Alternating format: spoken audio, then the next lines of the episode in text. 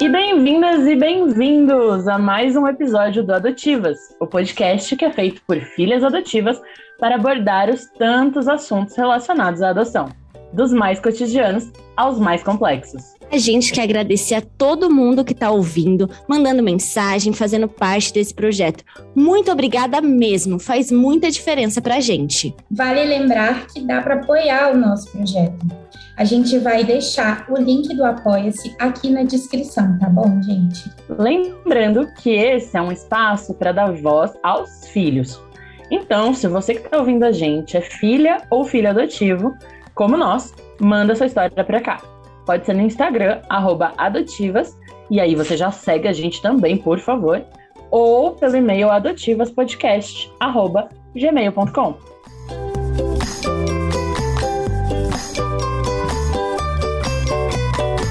Adotivas, rompendo as névoas da adoção. E vamos começar que hoje a gente tem mais uma adotiva aqui com a gente. Aplausos, aplausos! Muito bem-vinda, Fernanda Tuna! Eu vou Ei. falar que a Fer é uma pessoa que eu admiro muito. Ela é a primeira adotiva mulher ativista que eu vi mesclando também o lado emocional e social da adoção. Mas para vocês terem uma ideia do currículo dela, vou aqui apresentar. Ela é filha adotiva, mãe, ativista na causa da adoção e estudiosa sobre a construção social dos filhos adotivos do Brasil.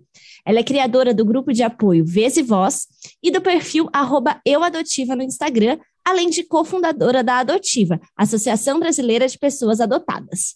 Fer, muito bem-vinda. Meninas, obrigada pela oportunidade. Tá maravilhosa, a gente está muito feliz de receber você aqui, Fer, muito. Seja super bem-vinda. E aí a gente quer agora, né, que você conte um pouquinho para a gente da sua história, né, para a gente e para quem está ouvindo também, né?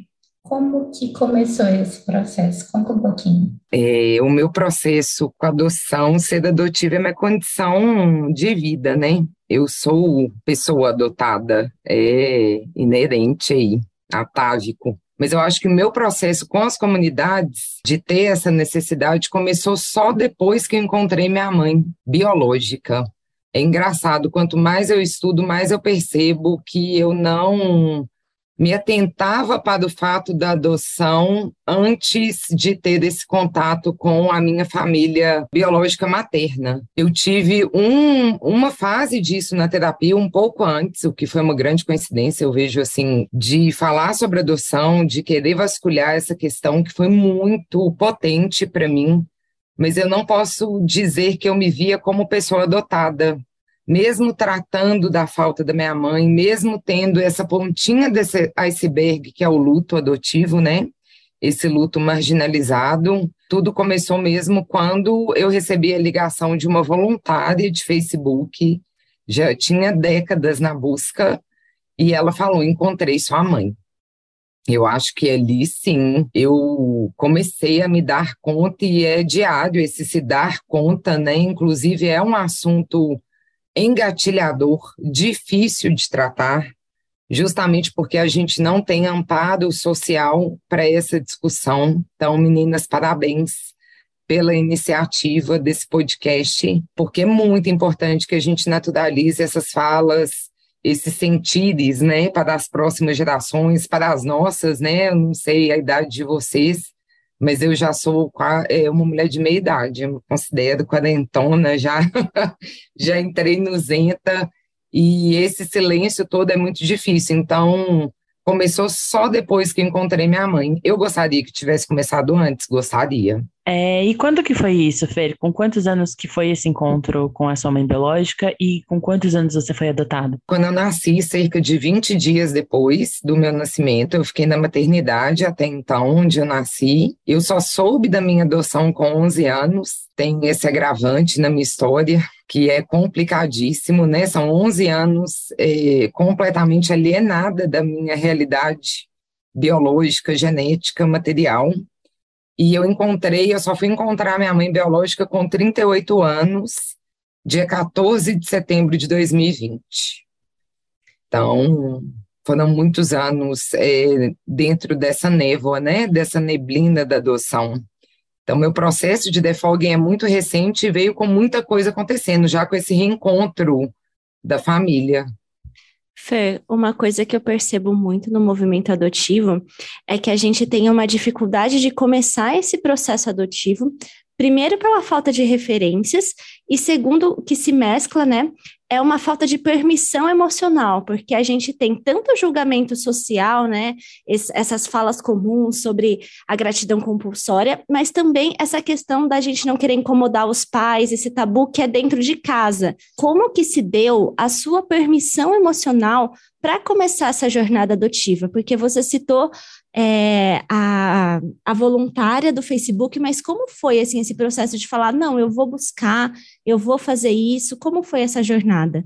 Essa jornada começou um pouco depois que eu soube que eu era adotada, eu devia estar com 12, 13, não me lembro assim exatamente, mas a minha mãe adotiva, por ser mãe biológica também, eu sinto que ela tinha uma liberdade maior em tratar disso porque não aferia na sua maternidade, percebe? Ela já estava plena como mãe, ela teve duas gravidezes, teve dois filhos biológicos, amamentou, então para ela era mais tranquilo e ela me deu esse espaço.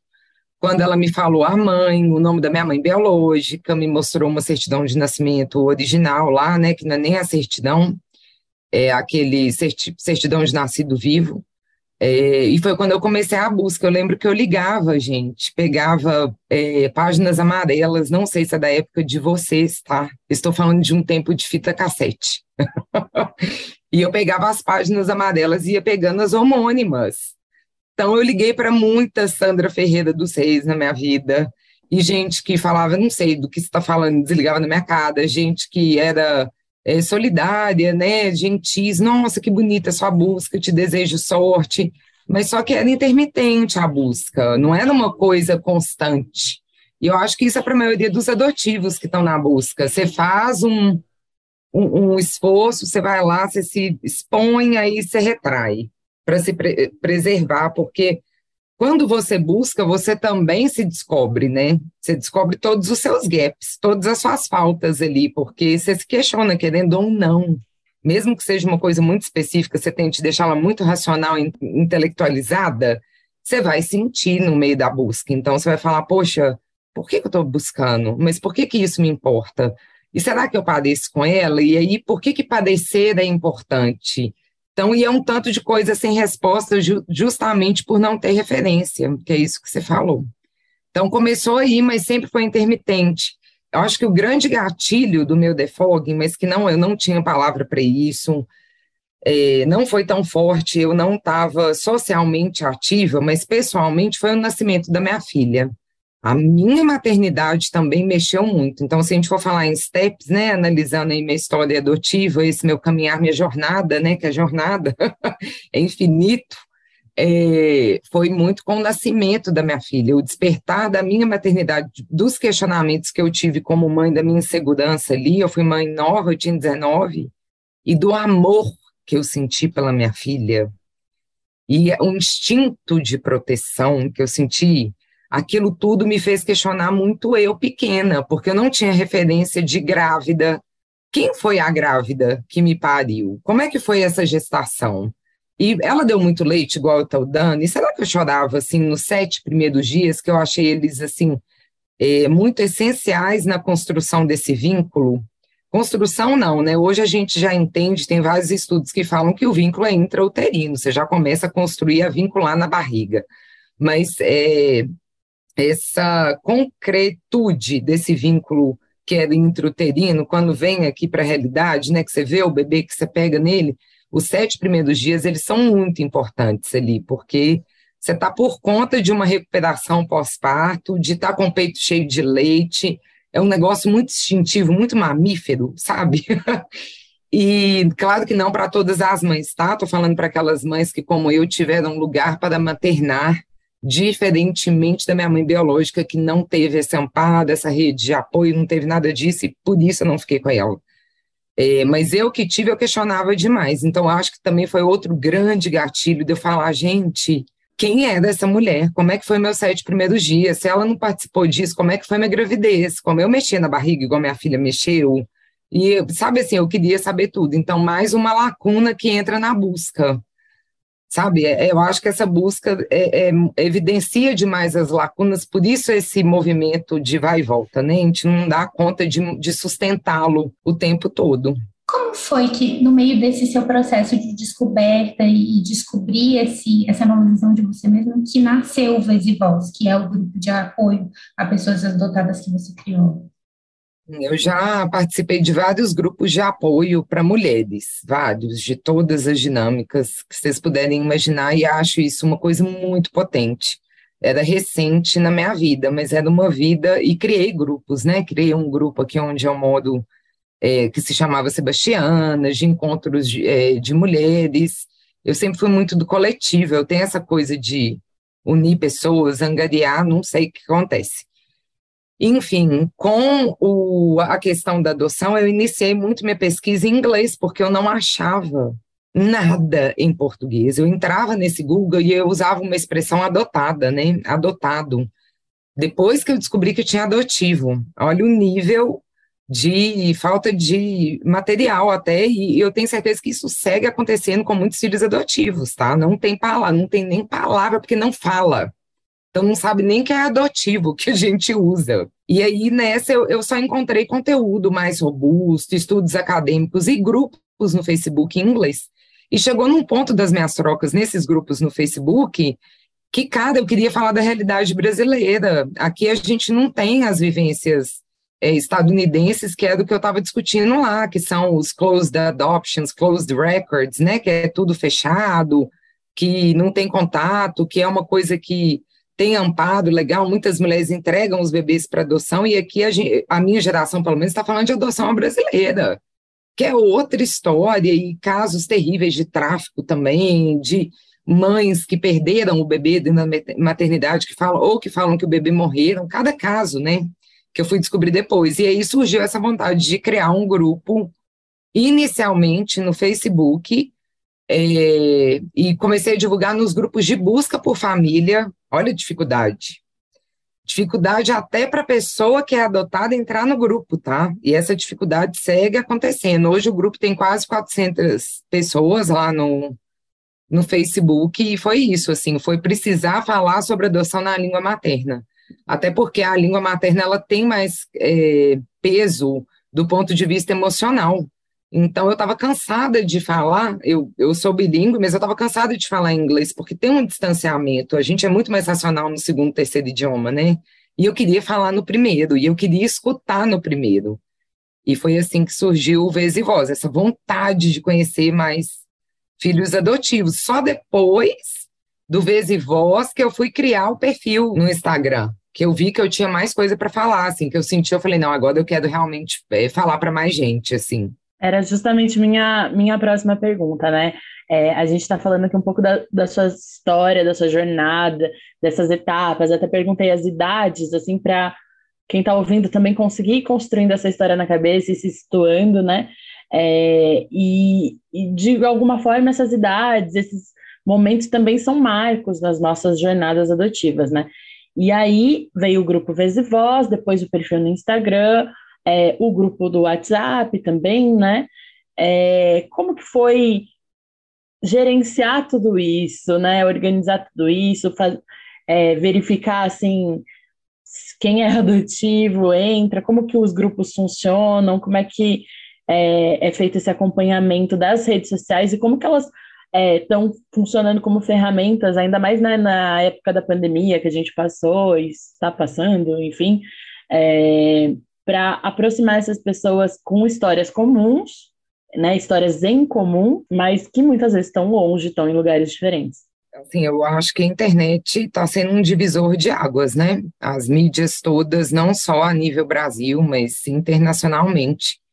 É, a série This Is Us também, a série This Is Us, ela trouxe, quando o Randall começou a aprofundar mais nas questões adotivas, os grupos, eu vi os grupos crescerem exponencialmente no Facebook, assim, um grupo que tinha mil pessoas, tinha cinco mil em duas semanas, uma coisa é, para conversar tem, sobre isso. Não tem mais uma conversa de adotivo que This Is Us não apareça, né? Pois é, é impressionante, todo mundo é fã.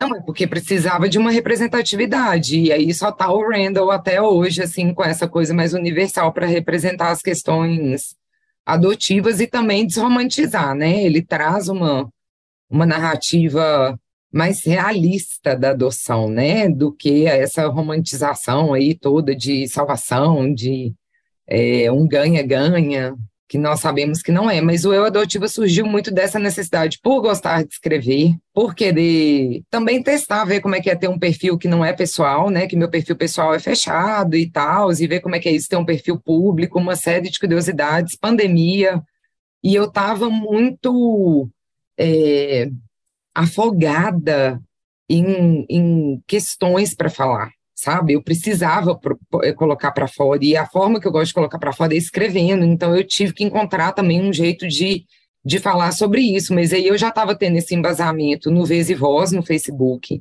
nos grupos é, em inglês que eu já estava participando há alguns meses, e quando e já tinha um grupo no WhatsApp também. E tudo engatinhando, viu, gente? Engatinhando. Muita gente entra e sai, volta, não dá conta, é, vira gatilho, a pessoa você vai falar assim, ah, mas você sente raiva, a pessoa sai do grupo. Você não pode falar raiva, você não pode falar revolta, né? Tem coisas que são gatilhos, é, por, justamente por causa dessa construção tão romantizada da adoção. E aí surgiu o adotivo, e com o adotivo surge uma outra comunidade, que aí eu vou conhecer Lari, Alexandre, é, tinha um outro moço lá que eu esqueci o nome, que ele criou um perfil cristão. O é, Bruno. O Bruno. É, aí vem Tomás, aí vem a Grazi, aí vem a Cleo. Nossa, aí começa a vir várias vivências, vários recortes, adoção tardia, adoção transracial, adoção não sei o quê. E de repente virou uma coisa, e aí é, é surgiu essa leva, porque aí foi uma coisa coletiva mesmo, é a sensação que eu tenho que culminou na adotiva, que é a Associação Brasileira de Pessoas Adotadas, que a gente falou, não, gente, espera aí, isso daqui virou pauta político-social, isso daqui deixou de ser compartilhamento de vivências pessoais, que é muito bonitinho, é muito legal, mas a gente precisa de mudanças, precisamos de legislação, que o nosso caso a gente é tão invisível, e eu tô rindo de nervoso, mas é porque é absurdo. A gente é tão invisível que não é que a gente tem legislação que não é cumprida e que aí não tem política pública lá na ponta, entendeu? Não tem ninguém para executar o que já tem lá na lei. Não, a gente não tem. É, tem, tem vários gaps aí na, na, na, no ECA que eu vejo, que não trata, por exemplo, de uma questão que para mim me é muito cara, que é, é uma coisa que eu tenho vontade de lutar por, que é o direito do adotivo de saber que é adotado. Mas por lei, legislação, a pessoa adota, seja a idade que for, mas principalmente os bebês, né, que sempre tem essa preferência por bebês, por acreditarem que bebês são tábulas rasas, né, estão em branco ignoram totalmente o vínculo intrauterino, ignoram que uh, já tem um trauma ali na separação da mãe biológica e acham que vai começar, que foi o que aconteceu comigo, e que eu vejo que é ignorar no sentido de ignorância mesmo, de falta de acesso à, à informação de muitas famílias adotivas. Mas é uma lei que a gente precisa ir pensar nela, em algum momento ela tem que existir. Inclusive, estava lendo um artigo mais cedo é, sobre adotivos na Austrália, e nesse artigo lá, uma reportagem, o cara de uma associação lá australiana de, de adotivos falando que a gente não tem, que ele passava pela porta da casa da mãe biológica a vida inteira. E ele não sabia que ele era adotado. E ele não sabia. E assim, ele muito sentido, poxa, décadas e décadas passando ali pela minha história, por tudo que me compõe, minha materialidade, né? Porque eh, aprendi um termo também que eu achei interessantíssimo, que nós somos órfãos genético, genéticas, né? A nossa orfandade é genética, porque a gente pensa muito em órfão que não tem afeto, que está num abrigo e não tem família, e não tem lá aquele apoio, e isso a gente, muitos de nós temos isso, nós temos essas famílias, claro que não são perfeitas, nenhuma família é, e eu falo isso como mãe biológica, tá? Ninguém é, mas é, somos órfãos genéticos. A gente fica com essa história não despedaçada em nós. E é, aí eu vou falando sem parar, né, gente? Mas enfim, vou, vou embalar aqui, porque já veio outra coisa na minha cabeça, que é o Assim que tanto é bom. que eu, que eu me integrei enquanto pessoa, não me via no espelho. Eu passei a minha vida me vendo fragmentada. Eu não me reconheci inteira.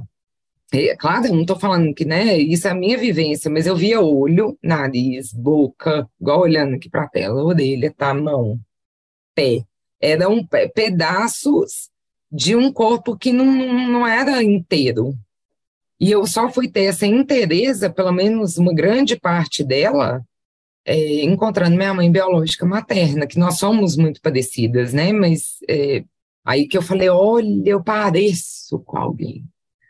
E que alívio que é padecer com alguém, até para poder se diferenciar desse alguém, porque eu acho que o grande gap do adotivo, da pessoa adotada, é não se parecer, porque a partir do momento que você não se parece plenamente, você não tem esses inputs genéticos, não só físicos, como comportamentais de trejeitos, você fica muito perdido e à mercê, um ponto, né? À mercê de padrões.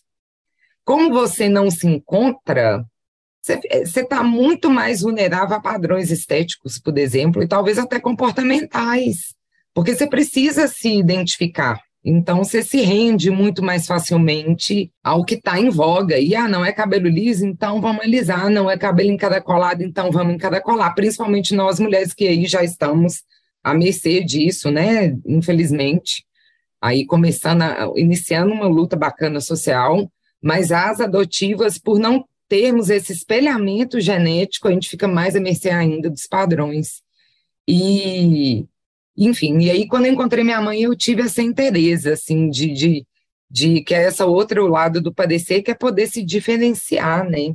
Que é o que falta na nossa adolescência, que eles trazem muito, todos os a, a, autores, autoras que eu leio, eles trazem muito essa questão do a partir do momento que você não se parece, como você faz o caminho de se diferenciar, se você não tem isso estruturado, prontinho em você, principalmente na adolescência, que é esse momento de sair do ninho ali, adolescência, fim, comecinho da idade adulta, os adotivos têm muito mais dificuldade. Desde, desde eu fui uma criança, minha mãe conta isso, né? Minha mãe Marisa, que eu tenho a mãe Sandra, que é minha mãe biológica que faleceu, e a mãe, mãe Marisa. E a mãe Marisa conta que eu chorava demais. E eu lembro da, da tristeza quando eu era bebê para ir para a creche, né, para ir para o maternal. Eu chorava desesperadamente por ter esse apego, né, é, muito forte, assim, essa ansiedade muito grande da separação, porque você vai separar, se você separa da única coisa que você tem conhecida, você vai para onde? Você vai para nada. Adotivo tem um nada te esperando, assim. Se essa pessoa não cuidar de mim, quem vai cuidar? Muito resquício desses traumas todos que a gente traz aí na nossa história, todos nós, acho que independente da adoção, se foi tardia, se foi recém-nascido, é, é, a gente tem que levar em consideração esse movimento que é feito, né, com o, o corpo, com a nossa materialidade, do que é biologicamente conhecido, instintivamente conhecido para o estrangeiro, né, é uma, é você morar em outro país, sua família biológica. Ai, Fer, eu gosto muito de te ouvir falando. Ela Não, falando e a gente aqui só. Uhum, Só ouvindo. uhum. Eu vou Porque- falando, gente, e eu vou embora. Ai, Não, eu acho isso muito bom, assim, porque nessa falta de referência, nessa falta de vocabulário, assim, isso mexe muito com a gente.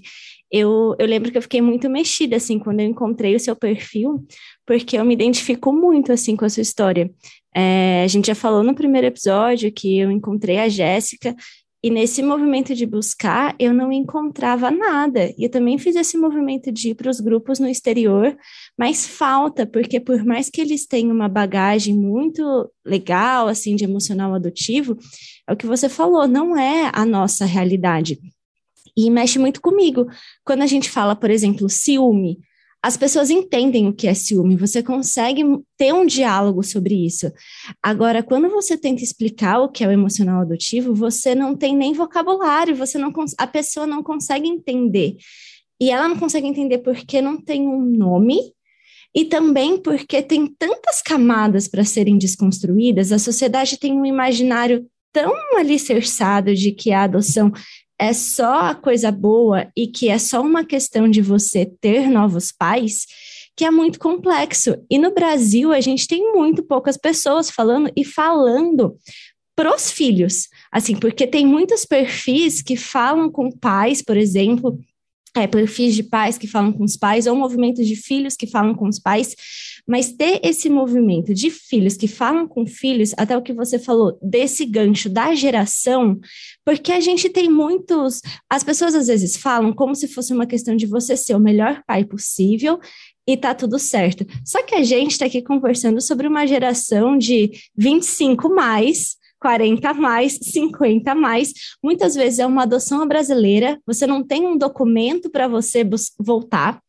A gente não tem esse suporte das políticas públicas, até para o mapeamento genético. É, então a gente fica muito à mercê. Então, às vezes a gente, é, eu acho muito emocionante assim quando eu discuto falar sobre o reencontro, sobre como isso mexeu porque as pessoas têm uma visão muito rasa até do que é diversidade. É claro que o amor é, é amplo, mas a gente não pode esquecer que para quem não tem contato nenhum com. E não é só. Porque muitas pessoas são adotadas até falam assim: ah, mas você parece com a família, mas é um, uma, uma linha muito mais tênue, assim, dessa, dessa semelhança. Então a gente tem, às vezes, até um debate um pouco raso sobre, sobre diversidade, sobre amor, sobre construção de vínculos, mas a gente não pode esquecer que tem pessoas que nunca vão encontrar.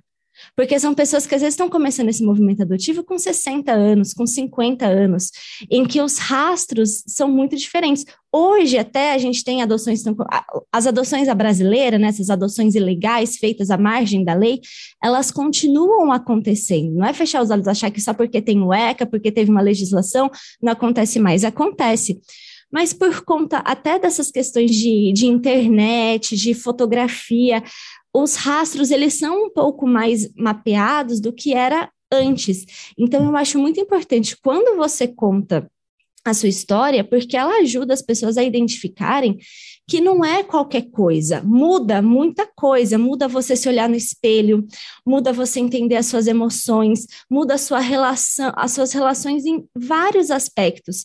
E, tem, e como é que a gente cuida desses adotivos que não tem como chegar nisso. Como que a gente fala com o adotivo enquanto um indivíduo? Por isso que eu, eu sempre bato nessa tecla. Biografia é diferente de parentalidade. Esse adotivo, ele não é filho para sempre. Por mais que o pai adotivo estude, pesquise, tem um trabalho que o adotivo tem que fazer com ele. E às vezes ele quer buscar na internet, que seja, ele quer uma referência sobre o emocional adotivo.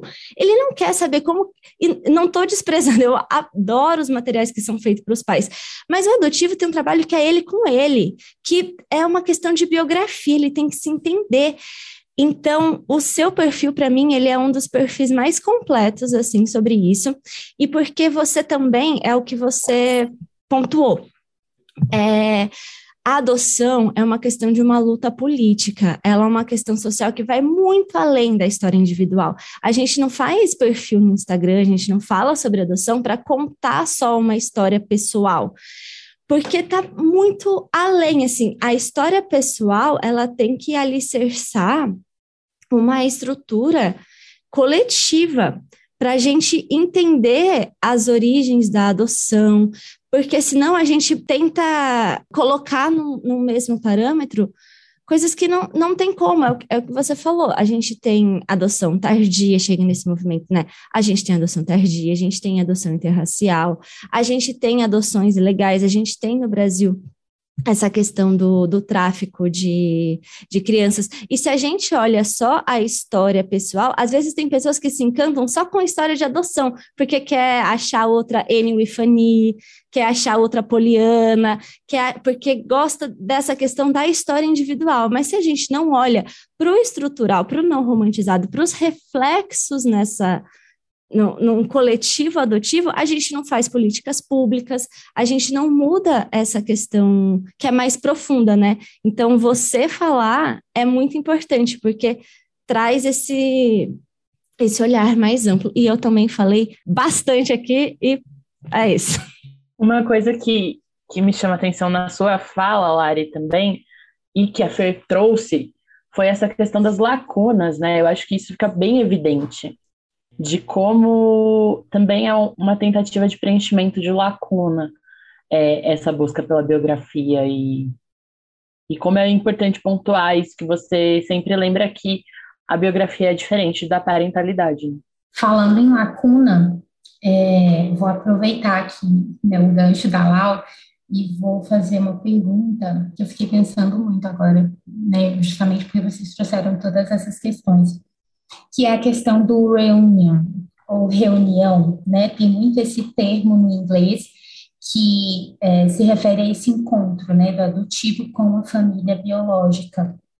E eu queria que você contasse, assim, como foi esse encontro para você, como foi essa reunião com sua família biológica. Eu só, eu só queria fazer um adendo antes da Fer responder, que a Jé trouxe né, o reunion, o termo em inglês, a gente também falou do defogging, então se você ouviu, não sabe o que é ainda, tem post no Instagram explicando, é, isso, que é justamente isso, é, pausa para o merchan, é, que é justamente o que a gente está tentando fazer aqui com o podcast, que é né, essa coisa das névoas da adoção, e que são alguns dos termos que, como a Lari e a Fer falaram, é, são muito frequentes nos grupos do, do exterior, né? São, é, já, já é um debate muito é, avançado lá fora, e são alguns dos termos que estão sendo trazidos para os grupos aqui do Brasil também.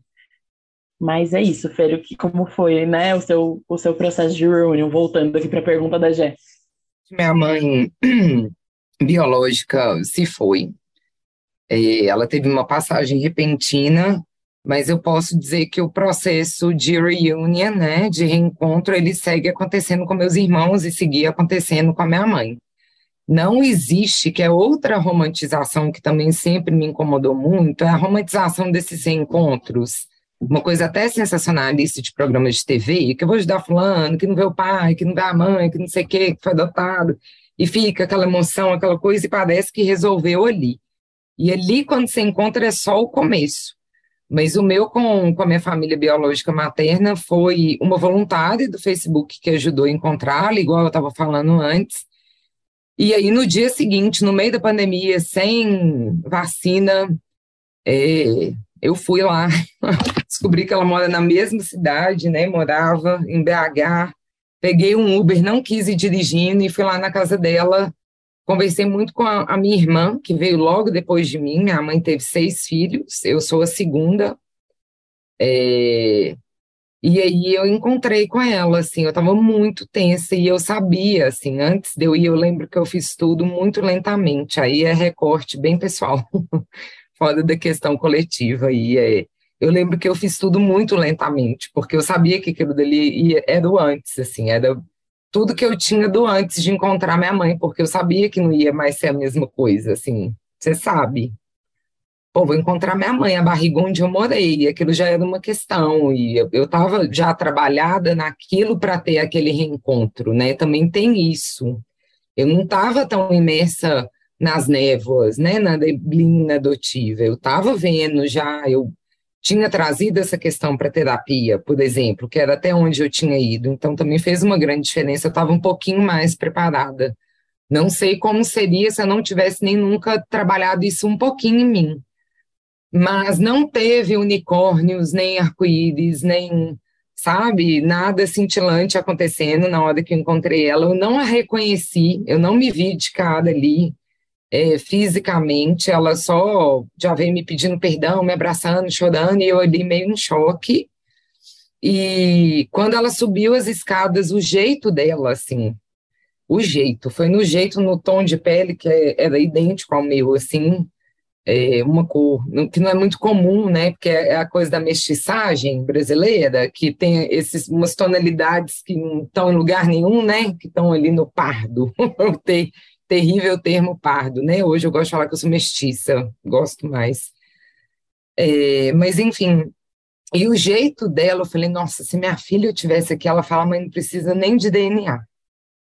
Porque eu me reconheci no mau humor, Assim, eu sentada na casa dela, minhas irmãs chegaram, todo mundo meio que se olhando, assim, será que é, será que não é? E eu também com medo de não ser, mas ela teve algumas atitudes ali na cozinha, servindo o almoço e xingando minha irmã, assim, implicando com minha irmã pela sujeira, olha o meu chão, não sei o que, que eu falei, sou eu. e é engraçado, e, e olha que terrível, né? No velório dela é terrível, é terrível porque era velório e porque é triste, porque o nunca mais é uma coisa terrível, mas eu encontrei no velório com muitos parentes que eu nunca tinha conhecido e que se não fosse o velório ou um casamento ou uma coisa muito grande, eu não encontraria tão facilmente com esses primos, esses tios de tudo quanto é lugar. E o que eu mais escutei no velório era, nossa, eu tô aqui te olhando de longe, as pessoas vinham, né? Eu sou fulano, primo, assim, eu não vou lembrar nomes, e falava, nossa, mas seu jeito, você é igualzinho a tia Sandra, de jeito, assim, de uma vizinha dela, que é muito amiga da família, falar assim, nossa, eu tô aqui te reparando seu jeito de xingar, de falar um palavrão. Sabe, eu não fui criada, então como é que você nega isso para um ser humano? Porque eu fico, hoje eu sou mais à vontade em mim, em saber que eu pareço com ele, eu tenho mais apoio, sabe? Mais ancoragem para mudar, para dar outros saltos que eu não, não, não, teria se não fosse esse encontro. Então, como que a gente nega isso?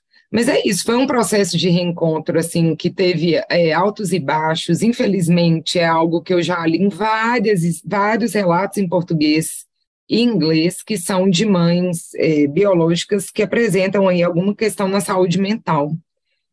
É, e aí é, é, algo que eu deixo aqui no podcast e, e já falei com outros estudiosos, talvez fazer esse recorte. Será que mães é, biológicas têm uma questão e por isso entregam as crianças, que é algo que eu não acredito muito, mas pode ser também, ou esse trauma não trabalhado, porque o luto das mães biológicas também é um luto marginalizado, também é um luto não falado, a minha mãe, ela relatou para mim, assim, todo o sofrimento dela dessa separação, o tanto que ela me procurou depois, o tanto que ela sofreu, o tanto que meus irmãos estavam engajados nessa busca por ver minha mãe sofrer, deixou de comemorar Natal, sabe? Muita coisa deixou de fazer sentido ali naquele, naquela dinâmica familiar, naquela família, porque faltava uma filha perdida, que num momento de grande privação financeira e de afeto e de apoio, ela teve que tomar essa decisão terrível que eu como mãe assim não consigo imaginar onde que pode doer, porque deve ser terrível, porque como eu disse para mim foi muito instintivo estar tá com minha, minha filha, né? E meu filho, claro, é, de deixar me, me deixar no hospital, porque não tinham condições de me criar, não tinha dinheiro, é, a minha avó biológica também, materna, é, falou, não volta com esse bebê aqui para casa, porque não tem condição, não tem como alimentar, não tem como fazer nada, você se vira.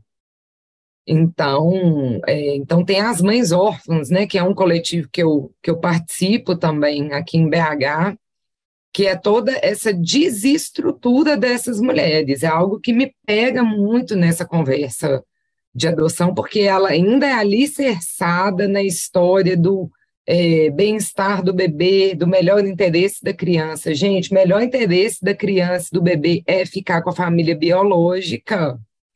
As instituições, todas elas, têm que se atentar para isso, trocar de família, é, fazer esse movimento com esse corpo, colocá-los nesse, nessa família estrangeira, porque é uma família estrangeira, somos mamíferos, acima de tudo, entendeu?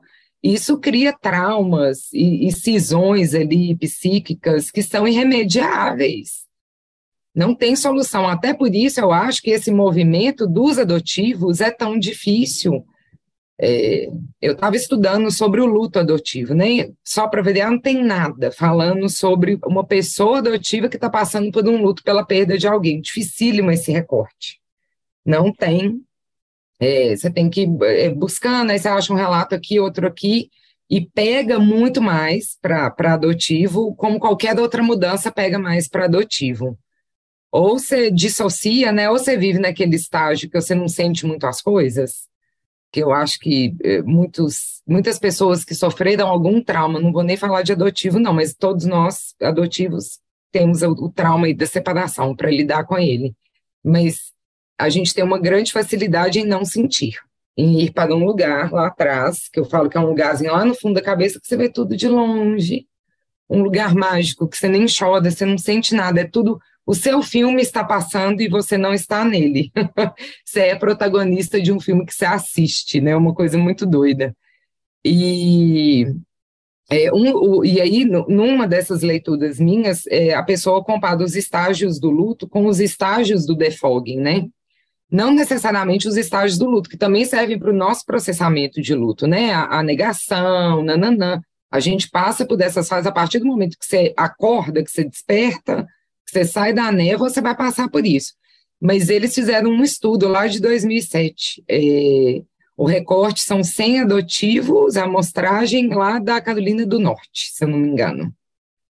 Estadunidense, é claro, né? E que é o que eu mais encontro, não encontro outra coisa. Mas, enfim, o estágio 1 um que eles falam é, é um estágio que muita gente fica nele para sempre, na verdade, que é a adoção é boa. Né? Ou seja, a, ignora, a, a, a ignorância é uma dádiva, né? Aquela coisa de Ai, não, adoção, nossa, o que seria de mim? E eu não penso mais nisso, que bom, eu tenho pais maravilhosos, e minha vida foi muito boa, estudei em escola boa, aí se apega muito também, geralmente, a coisa material para justificar aquilo tudo e não mexe nessa caixa. Então, é, é um processamento também. E você me perguntou sobre uma coisa, eu estou aqui já em outro lugar, que eu nem sei como é que eu fiz esse gancho, mas enfim, voltando, tentando voltar alguma coerência para o reencontro que eu, eu comecei a falar disso por causa da questão da saúde mental. Foi muito complicado lidar com a minha mãe, Sandra, porque ela tinha uma questão lá de saúde mental e ela tinha uma, um humor que variava é, bastante, se negava a tratar, tinha um sentimento em relação a tudo que aconteceu muito grande, então a gente, eu tentei me aproximar, ela nunca deu muito conta, no meu caso específico, de escutar eu falar, é, você fez falta para mim a vida inteira. Para ela, isso é do gatilho dela, que eu imagino que ativava lá a culpa dela, né? Que deve ser terrível, a culpa materna. Então, a gente teve uma relação assim que teve altos e baixos, mas sempre muito, muito afetuosa, muito amorosa, mas era sempre um me redescobrir nela, fazer perguntas. Na minha exploração com ela, por exemplo, ela não, ela não se lembra de muita coisa, não se lembrava, né, de muita coisa, ela não conseguia, eu queria detalhes, mas como que foi tal dia, como é que foi, aí tinha gaps, assim, ela falava, não lembro, não, não gosto de falar sobre isso, eu fiquei anos sem falar, eu tentei esquecer a todo custo essa história para seguir em frente, então tem essas questões da reunião. memórias, né, até, até pregam umas peças na gente, né? Sim. Eu tenho também umas coisas que, umas épocas da minha vida, assim, que eu não lembro, né? Tem umas coisas que a gente não, não confia também na própria memória, né? Então, é, é, é, o meu processo foi muito isso, assim, de não ter muita, muita memória e ter que lidar também, aí é uma outra questão, com a diferença de criação minha e dos meus irmãos que foi uma família numa situação de grande vulnerabilidade, a grande parte da infância dos meus irmãos. Seus é, irmãos biológicos. Meus irmãos biológicos. Você foi tem irmãos situação... adotivos? Tenho irmãos adotivos. Tenho três irmãos adotivos e cinco irmãos biológicos. É gente pra caramba, é. é. adoro isso. É, mas é bem diferente as relações, né? E mas foi, é, é, muito difícil ainda escutar as histórias de privação que eles passaram, até porque aí tem um outro nível para você lidar, que é como lidar com, com essa outra família, assim, que vem, que traz essa carga de eu fiquei, e até pela própria construção social, pelo próprio tabu, pelo próprio não dito, a invisibilidade adotiva, acredita que você teve o melhor destino possível. Entendeu? Então, nem sempre valida, você tem, sabe? É, até que minhas irmãs me acolhem muito, me escutam, todo mundo se superou muito na vida, são histórias, é, grandes histórias de superação da minha família toda, assim, mas é, às vezes eu fico com essa sensação um pouquinho que eles não validam plenamente, porque o que eles trazem para mim, a minha falta que foi de espelhamento genético, que é outro nível de falta, eles desconhecem. E eu acho que quem desconhece não entende, também tem isso, tá, gente? Requer boa vontade para a pessoa sair daquele preenchimento de lacuna genética que a pessoa tem para vir para a ausência nossa. Então, eles desconhecem o que, que, é isso. Então, eles falam: tinha dia que a gente não tinha direito de comer, Fê. E aí eu me sinto culpada. Olha a loucura das culpas, né? De eu me sentir culpada, né? Como se eu pudesse ter feito alguma coisa, mas eu me sentia culpada de não ter ficado lá, porque você começa o e se, né? Que adotivo tem muito. E se eu tivesse ficado? Será que eu tinha ajudado minha mãe? Como, é, porque eu teria sido, hoje eu sou, né? Mas lá na infância, na adolescência, eu teria sido a filha mais velha, a irmã mais velha de todo mundo.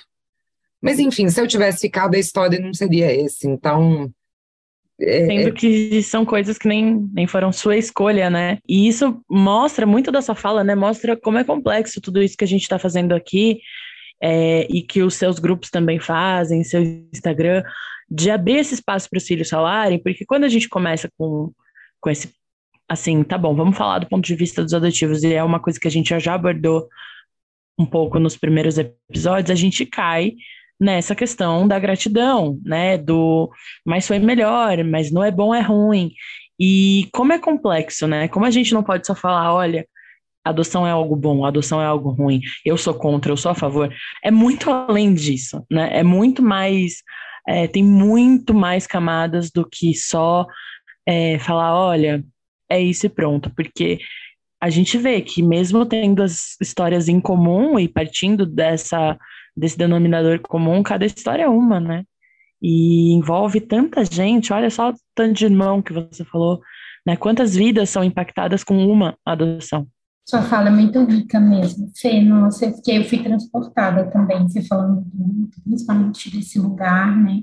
Que a gente às vezes se coloca de assistir a nossa vida passada, a dificuldade que a gente tem enquanto adotivo de se apropriar das próprias emoções, de se permitir essa apropriação, né?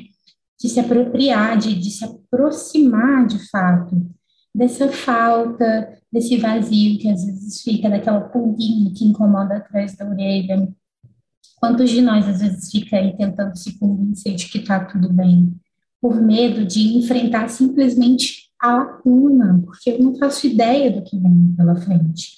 Porque também não tive, não, assim, muitos de nós, né, a grande maioria, não teve e não tem suporte, apoio psicológico para lidar com as lacunas do passado, que dirá as que vão vir pela frente, né? Então fica essa sensação gigantesca de que a gente está em pé em cima de uma grande gelatina, que a qualquer minuto tudo vai desmoronar e a gente não sabe muito para onde vai, né? Na realidade não tem muito para onde correr, ficar os pés, correr os fome, fica todo mundo desesperado, né?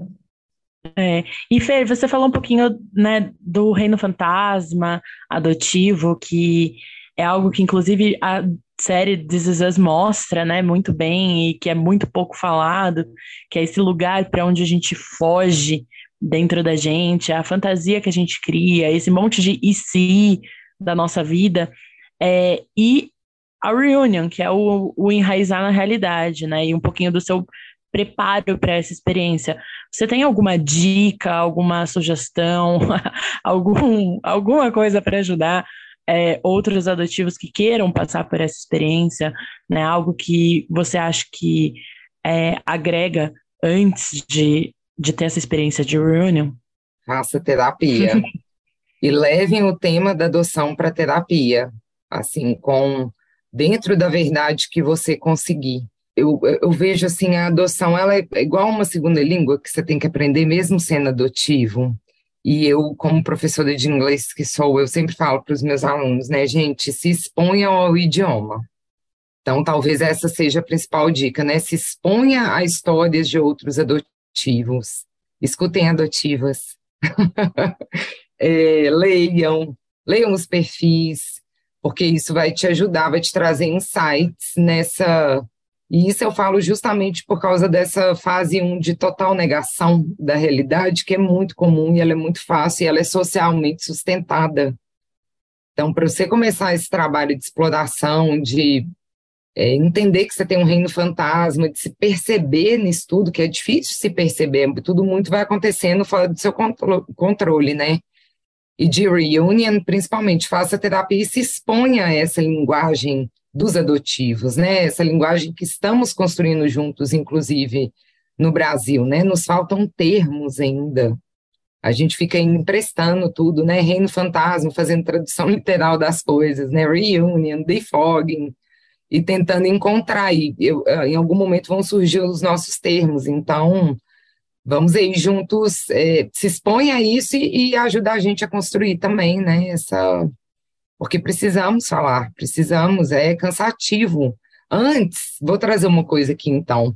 Antes de hoje, né, eu, eu, como eu tenho passado por vários processos na minha vida complicada, até me afastei um pouco. Quem está ouvindo e falando eu adotiva, segue lá, eu vou voltar com o trabalho, mas tive que me afastar. É, é, a adoção traz muito gatilhos, né, gente? Hoje, por exemplo, eu estava assim, ai meu Deus, falar de adoção. Sabe, aquela respirada funda, porque ou você dissocia, que é aquilo que eu estava falando, você finge que não sente, ou se você estiver inteira ali falando, é uma coisa que vai te cansar, cansa. Não é fácil falar de, de adoção, justamente por causa desse silenciamento. Então, como é que a gente vai ficar fluente aí nessa linguagem? Falando, descobrindo, explorando, desenvolvendo esse, esse idioma aí de adotivos para a gente poder se comunicar e ficar mais fluido, né? O, o que a gente sente, porque Verdade que sentimento só existe quando tem nome, né? Tudo. A linguagem é essencial. Então, se não tem nome, como é que faz? Então, é essa a dica que ninguém falou disso e eu já falei de outra coisa, gente. Desculpa.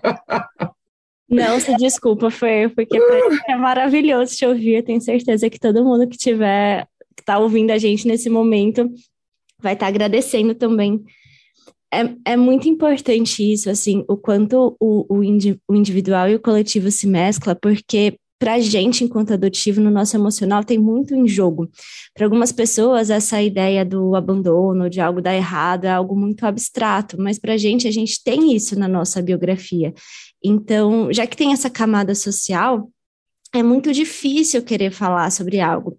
Porque, gente, primeiro que a gente não tem né, essa estrutura pronta para acolher a gente. Então, ficar nessa negação, ela, ela é muito fácil. Então, quando a gente vai se familiarizando com essa segunda linguagem, gostei muito disso que você falou, é, vai ficando mais fácil, porque daí não é assim, tipo, nossa, eu não sou fora do normal, assim, eu não sou ingrata, não sou uma pessoa horrível, não estou negando as, o que aconteceu da minha vida. É algo que muita gente passa. É, é algo que, e não só no Brasil, né? É, é essa linguagem universal adotiva em que você vai encontrando. Tem, claro, as particularidades de cada país, mas é a gente não se sente sozinho e tem mais coragem é, para poder falar, porque a gente se apoia. Um, um adotivo sozinho, às vezes, é, é muito difícil não sentir essa culpa, porque tem muito em jogo fazer esse, esse trabalho. É, porque a gente está acostumado numa cultura de 8 a 80 para tudo, né? Então, às vezes, até para falar tanto com a nossa família biológica quanto com a nossa família é, adotiva, a gente falar do luto da adoção, às vezes as coisas se misturam, né? De algumas pessoas falarem, ah, então, onde eu falhei como pai?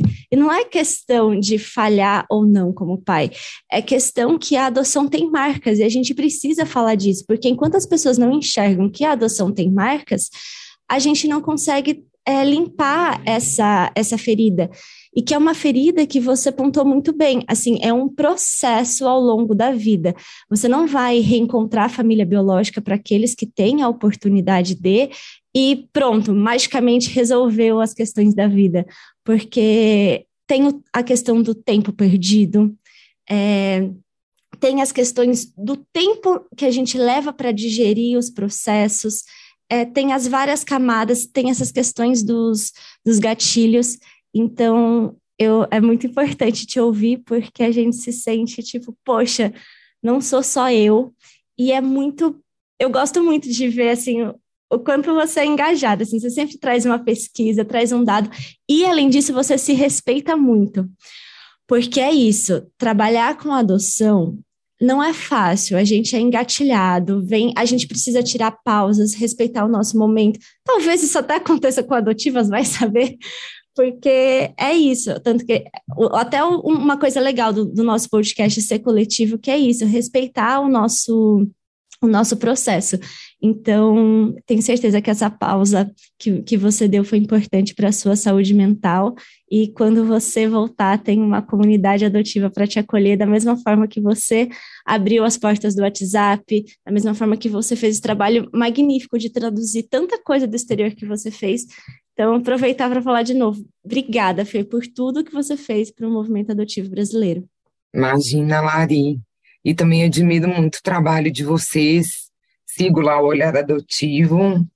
É, e é isso, é cada um com a sua voz, né? Trazendo as suas percepções, os seus recortes aí de, de pesquisa e pessoal também, né? De vivência, de, de perspectiva para a gente poder sair desse defogging, né? O defogging, se a gente for parar para pensar, assim, pensando aqui, o defogging não é só um processo pessoal, né? Ele é social. A gente precisa tirar a sociedade da névoa, né? Que é grande, é densa. Eu já fui excluída de grupos de pais no Facebook com honras e bloqueada, sabe? Por quê? Porque eu não conseguia ficar calada vendo os relatos de felizes, né? O, o, o relato ganha-ganha de adoção. Não dava conta. Então, eu fui, já fui excluída, assim, porque eu levantava polêmicas, principalmente quando é, tentavam desmerecer as mães biológicas, que acontece muito ainda, né? Essa mãe desnaturada. Outro dia mesmo vi um caso de uma menina que está abrigada, é uma adolescente ainda menor, e ela está em situação de abrigo, teve a menininha dela, bebê, e uma retirada compulsória. Essa menina, essa adolescente está desesperada, está tendo um movimento online para retomar a, a, criança, mas é aí é, é, é um lado inegável aí dessa criminalização da pobreza das mães entendeu? Ao invés do Estado ser garantidor de direitos e falar, não, vamos pensar no melhor interesse do bebê e da criança e ver como é que a gente estrutura essa família, não, o Estado mais facilmente, ao invés de garantir esses direitos, não, ele criminaliza a pobreza, ele criminaliza o vício, que é o caso de muitas mães. Você não vê políticas públicas, eu, pelo menos nas minhas buscas, não achei nada assim é, perene, sabe? Uma coisa que está rolando, que tem muito tempo, que é sabido para auxiliar de alguma forma essas famílias. Não, retiradas compulsórias, aleatórias, do nada. Por quê? Porque tem uma fila gigante de adoção, a maioria, o perfil é bebê. Então, eu acho que o grande questionamento da adoção social é a gente quer é, bebês para famílias ou a gente quer famílias para bebês. Porque se a gente quer famílias para bebês, se a gente quer famílias para crianças, a gente vai pensar primeiro em como ajudar essa família bio. A gente não vai só ignorar, a gente não vai ficar criminalizando, julgando a pobreza, não. Não é esse o caminho, sabe? Claro que tem casos e casos, mas é o que você mais vê acontecendo. Essa menina não é um caso isolado, infelizmente entendeu? E pior, quando você tem casos de entrega voluntária, o que eu tenho visto, não através da justiça, tá? Eu vejo muitos casos, vou levantar polêmicas aqui, para quem escutar ficar pensando sobre essas coisinhas, mas quando você tem casos, tem a entrega voluntária na justiça, que geralmente essa mãe não vai ter contato, é uma adoção fechada. E aí, o que que essa mãe, essa mulher, não vamos chamar de mãe, né, gente? Essa mulher que está grávida e que resolveu entregar o bebê, acaba fazendo.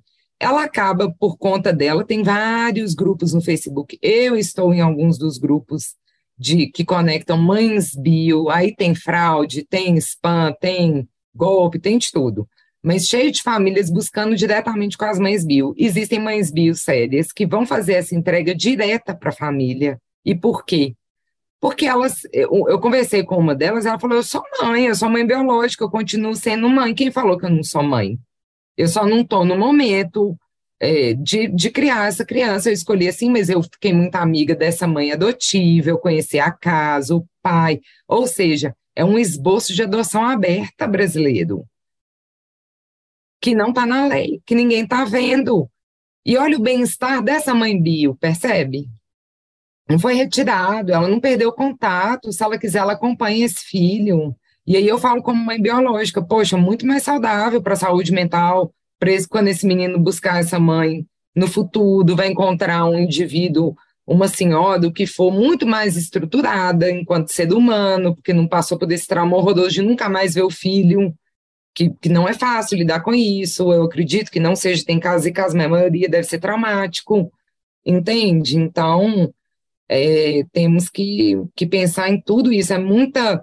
O que eu vejo muito na minha história, assim, um resumo que eu é, cada vez vejo mais e que na minha história de vida como um todo, até nos meus relacionamentos, mas principalmente na minha história de, de adoção, é um machismo cortando assim, ó, de fora a fora, sabe? É o fato da minha mãe biológica não ter tido, da minha mãe Sandra não ter tido nenhuma rede de apoio, não tinha Bolsa Família, né, que o, o Auxílio Brasil, nada, Minha Casa Minha Vida, nada, né? É assim, como que seria a vida dela, né, se ela tivesse estrutura?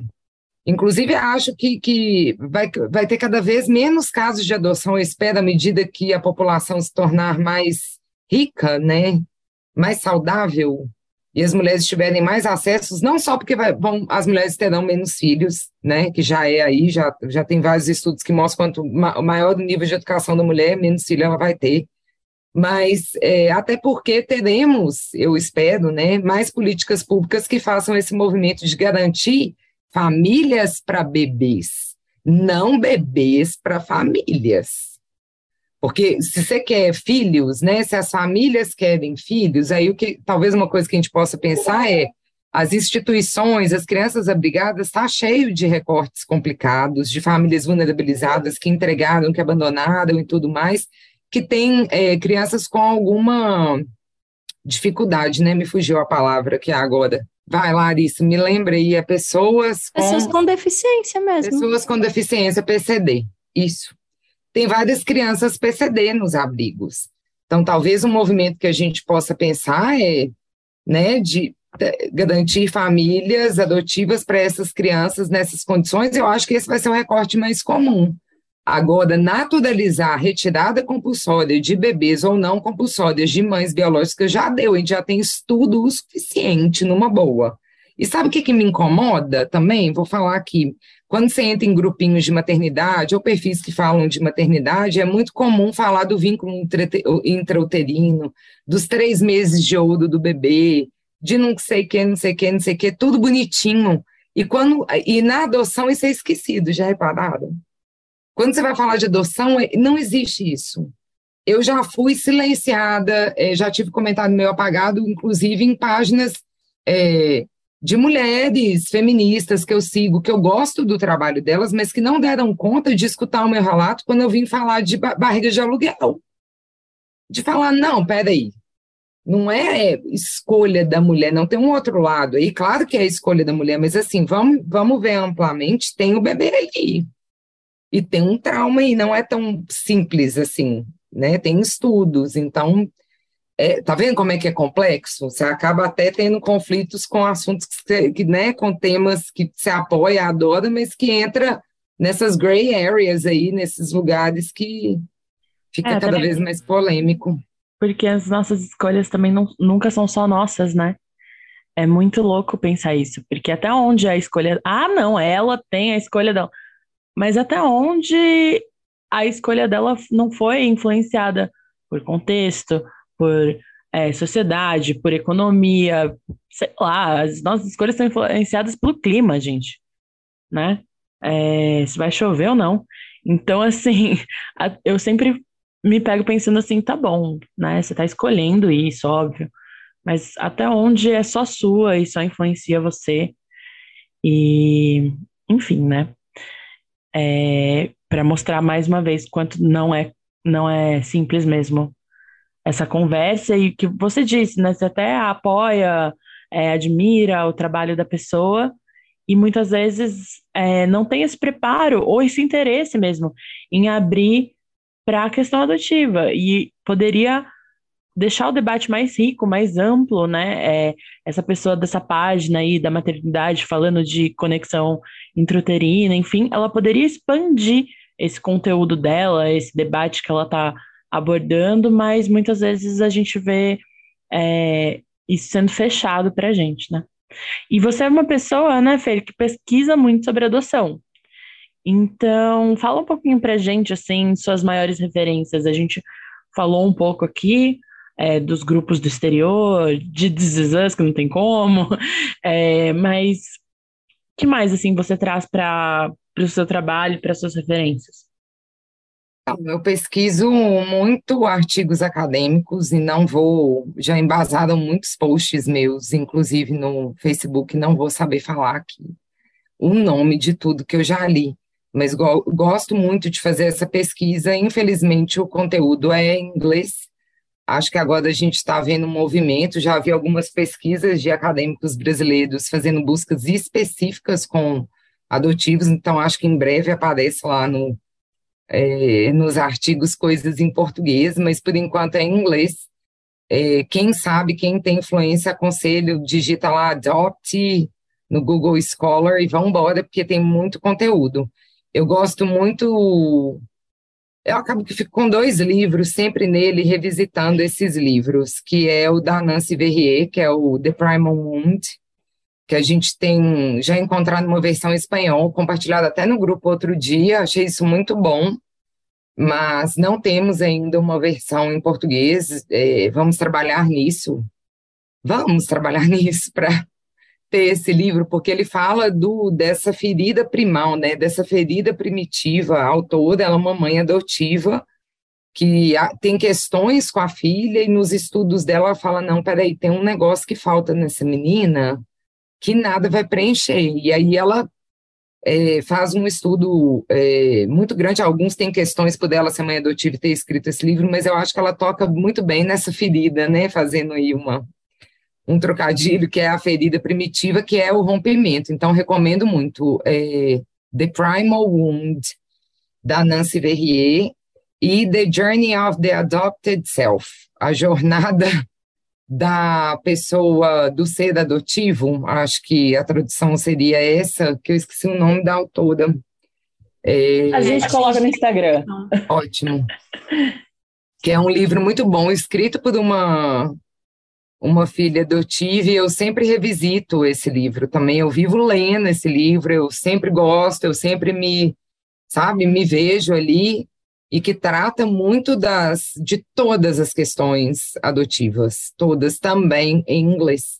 Então, em português, o que, que eu vou ter de referência para quem está nos ouvindo? Instagram, pesquise hashtag adotiva, adotivo, que pessoas como eu, como Lari, vocês, Lauda, Jéssica, o próprio é, perfil da Adotivas agora, né, é, vão estar tá trazendo mais conteúdo. E esse convite para a construção né, desse conteúdo brasileiro em português. Mas são essas minhas referências e muito, muita coisa empírica, sabe, Laura, também. Muito insight, muita coisa Nos que. Nos próprios grupos, né? Nos próprios grupos, é. com a gente. Aí você fala uma coisa e nisso surge um termo, alguém traz um outro termo na, na busca. Quando a gente estava tendo mais reuniões no Adotados Vez e Voz, é, surgiam muitos termos durante as reuniões, na tentativa da pessoa, como era, tinha a proposta de grupo de apoio, é algo que eu quero retomar também em 2023, essas reuniões, era grupo de apoio, então todo mundo tinha esse momento de partilha, né, de contar o que estava pegando dentro do recorte de adoção.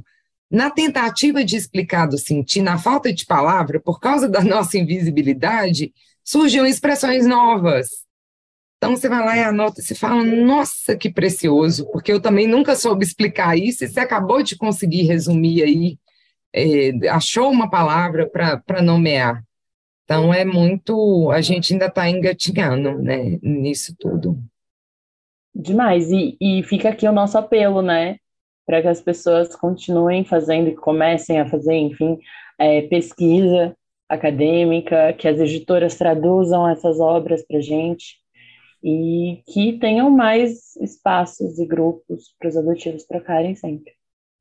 Acho que esse é um ponto muito importante de ser falado, né? Quando a gente precisa, eu estou terminando a formação e o meu TCC é sobre adoção, e aí a gente vê a necessidade de que, inclusive, dentro das universidades, existam campos de pesquisa sobre adoção. Isso ainda é muito raro, é muito difícil você encontrar um orientador dentro da universidade, eu faço psicologia, que consiga te orientar, que tenha uma vivência na área ou projetos de pesquisa que lidem diretamente com a adoção, né? Para que a gente possa ir para a prática enquanto estudante mesmo, eu, no caso, sou filha adotiva, né, já tenho também essa questão, mas e quem não tem? Como que vivencia, né, esse outro lado? Como que se aproxima dessa experiência para conseguir escrever isso de uma maneira mais genuína? Né, é, acho muito importante a gente falar disso, a gente precisa produzir, sim, mais aqui no Brasil. Só complementando, quando você falou isso, eu lembrei de um fato que é absurdo, mas não existe um levantamento de quantos adotivos somos. Não sabemos.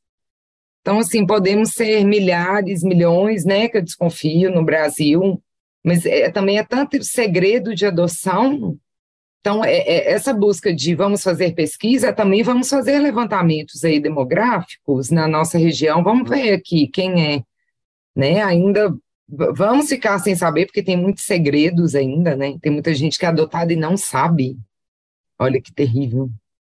É, mas é comum, ainda tá cheio. Eu conheci outro dia mesmo uma senhora de 63 anos que descobriu depois que a mãe adotiva morreu, com 60, que é adotiva e já tem uma filha biológica. Então, assim, aí vem o negócio, vai de geração para geração, a gente não pode negar isso, né? Você fica, você não sabe o que falar para o filho. Você olha para o seu filho e não sabe, é, você fala assim, ah, que doença que esse menino pode ter, mas que doença que eu posso ter? Porque é uma questão de mãe, será que puxou? Né? Você tem essa coisa do puxar, não, vamos ter atenção no, no cardíaco, na saúde mental, câncer de mama, não sei o quê. Você não sabe, e aí você leva esse, esse não saber para as próximas gerações, assim, é, é é uma fome é, que você fica, né? Você fica sempre morrendo de fome de informação genética, né? É quase uma inanição genética que vai para as próximas gerações aí não tem informação. Então, precisamos desse levantamento também para nos organizarmos melhor, né? Falar assim que a gente começa com um movimento emocional e pessoal. Quando a gente vê, a gente chega em algo que é tipo maior do que a gente, assim, nesse nesse entrelaçamento de vidas. E daí a gente encontra um imaginário da, da cultura que ele é muito raso, não só sobre o que é a adoção, mas sobre como resolver as questões. Porque enquanto a adoção é vista como a política pública e as pessoas acham que não tem impacto nenhum, é sempre isso. Ah, adotou e pronto. Ah, era uma, mas era uma família, sei lá, pobre, violenta, vai para um outro lugar e pronto. Só que não é só isso, porque tem outras formas de resolver também. Quando a gente fala de um abrigo, popularmente falando, quando a gente fala de uma casa de acolhimento, esse lugar tem um custo, e esse custo é pago pelo Estado. Então, o Estado está colocando dinheiro lá. E se, esse, se já está colocando dinheiro lá, como seria se a gente transferisse esse dinheiro diretamente para as famílias? Não só para as famílias que estão em vulnerabilidade, mas se a gente fala assim, ah, é um recorte que a gente já fez em outros episódios, a violência. Mas o que está causando essa, essa violência? O que está causando essa situação? Às vezes, se você transforma a realidade de um bairro, você diminui a questão da, das adoções. Então, sempre aquele fica aquele debate assim: ah, a adoção nunca vai acabar, a adoção sempre vai existir. Então, é, é utopia ou é reformista? Como que fica o debate do, da adoção sobre o amanhã? A gente não tem muito controle sobre isso, mas a gente nunca vai melhorar se a gente não começar a tecer outros imaginários sobre a adoção também. Então, a gente pode falar de transferência de renda, a gente pode falar de um apadrinhamento numa questão mais afetiva, também de você participar ativamente da vida de uma criança, envolvendo é a família extensa. A gente pode pensar em políticas públicas até nessas conexões privadas, em que a, a empresa, uma parte da, das vagas de trabalho vai para essas famílias que estão passando por um processo. A gente vai ter que chegar em falar muito mais sobre direitos reprodutivos da mulher, sobre legalização do aborto, é, é, é, esse o nome, a gente tem que falar em outras, em outras questões. Então, assim, o nosso imaginário sobre a alternativa, ele também é muito raso, e a gente pode aprimorar ele para que a adoção, quando ela precisar acontecer, seja no melhor cenário possível é, e muito menos em questões. A gente não pode validar uma sociedade em que retiradas compulsórias aconteçam, em que criminalização da pobreza aconteça, em que mulheres estupradas são obrigadas a gestar, em que mulheres se veem. É, abandonem crianças em malas no meio do mato porque não sabe que existe é, a entrega legal.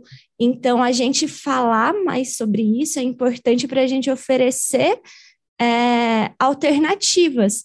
Só que falar sobre isso também, é, você, a gente tem que falar tanto nessa prevenção da, da adoção, mas falar também dessa questão de melhorar a sociedade pro adotivo. A gente precisa ter núcleos de psicologia especializado no olhar do adotivo como uma questão biográfica e não só, ah, vamos adaptar aqui com a família adotiva é, e acabou. A gente tem que ver que a adoção, esse modo de vinculação, reflete na nossa confiança profissional, reflete na questão dos relacionamentos abusivos que a gente tem.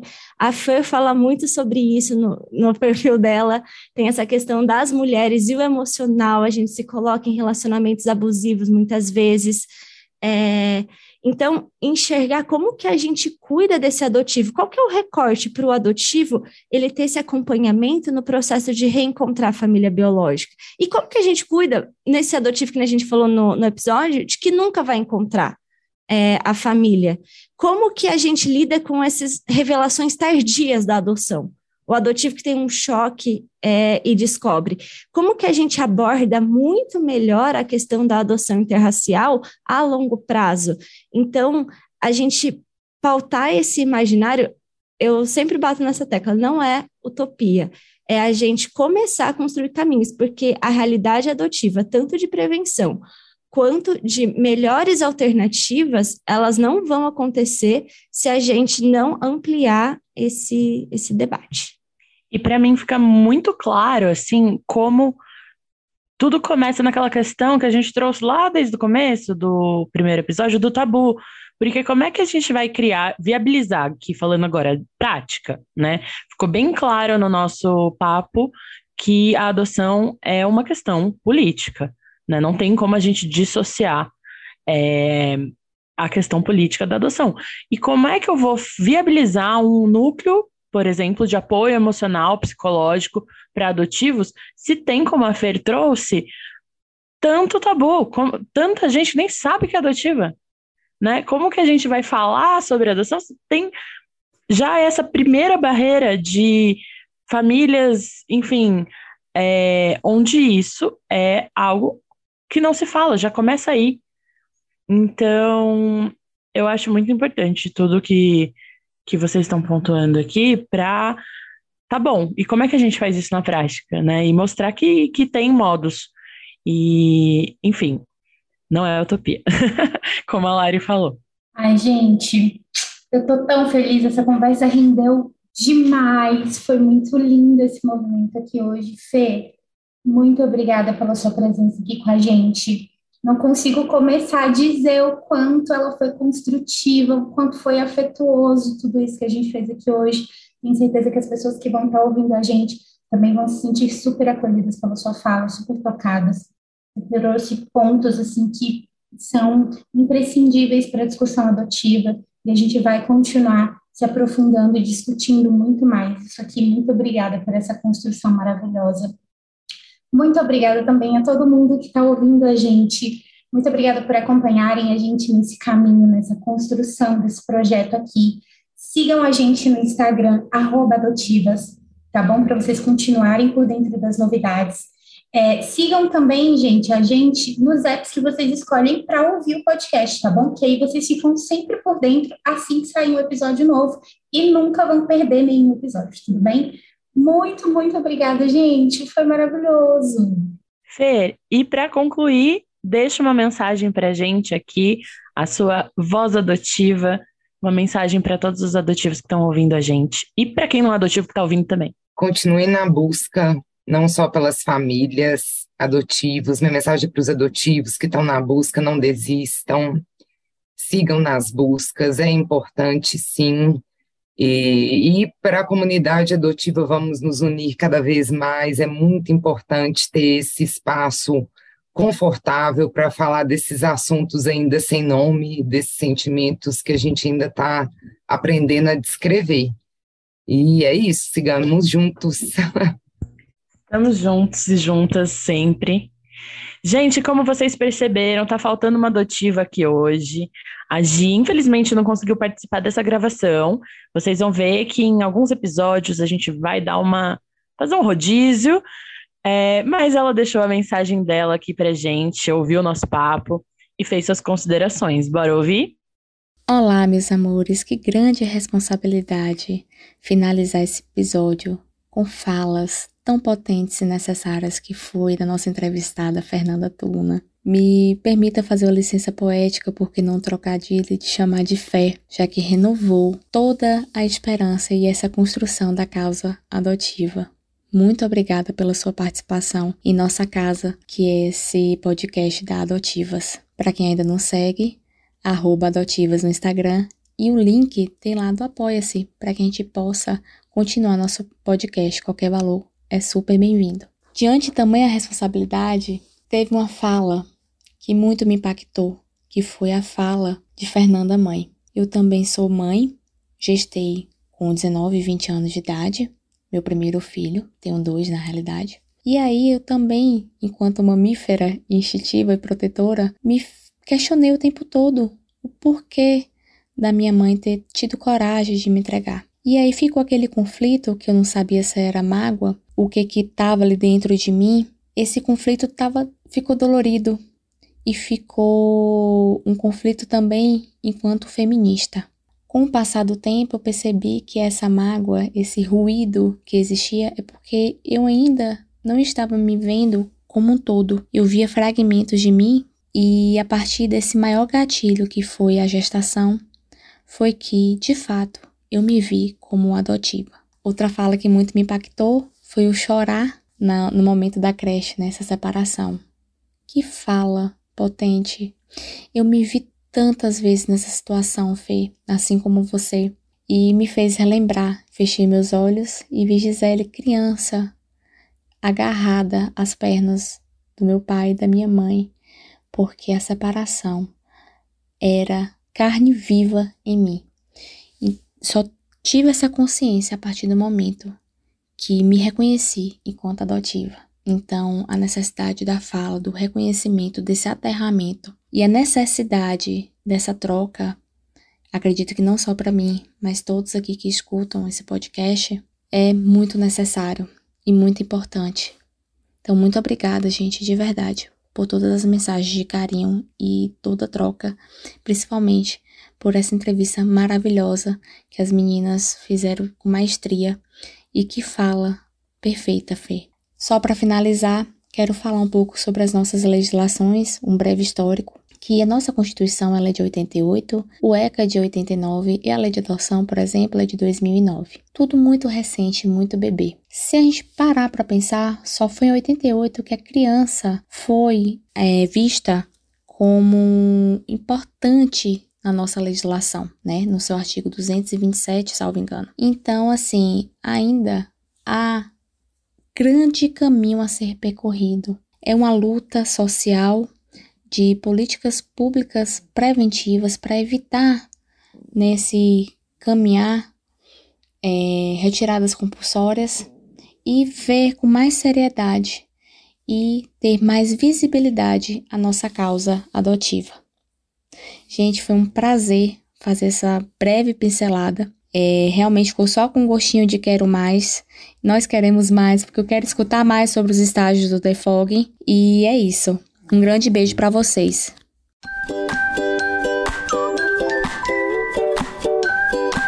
Pessoal, muito obrigada por ter escutado o nosso podcast. Essa foi a nossa conversa com a Fernanda Tuna, arroba euadotiva no Instagram. Continue acompanhando a gente. Fer, mais uma vez, muito, muito, muito obrigada Você começou muito dessa história da adoção e eu acho muito lindo a gente ver que esse movimento é realmente a materialização do um sobe e puxa outra e que todo esse movimento adotivo continua inspirando outras vozes a surgir. Muito obrigada, pessoal! Obrigada, Fer, por ser nossa primeira convidada. Arrasou! E a casa tá sempre aberta para você voltar aqui sempre que quiser. Gente, nos vemos na próxima. Lembrando que o podcast Adotivas é feito por Jéssica Pires, Laura Estopa, Larissa Alves e Gisele Assis. Edição de arroba Euvisconde. Quer participar? Manda sua história para adotivaspodcast.gmail.com.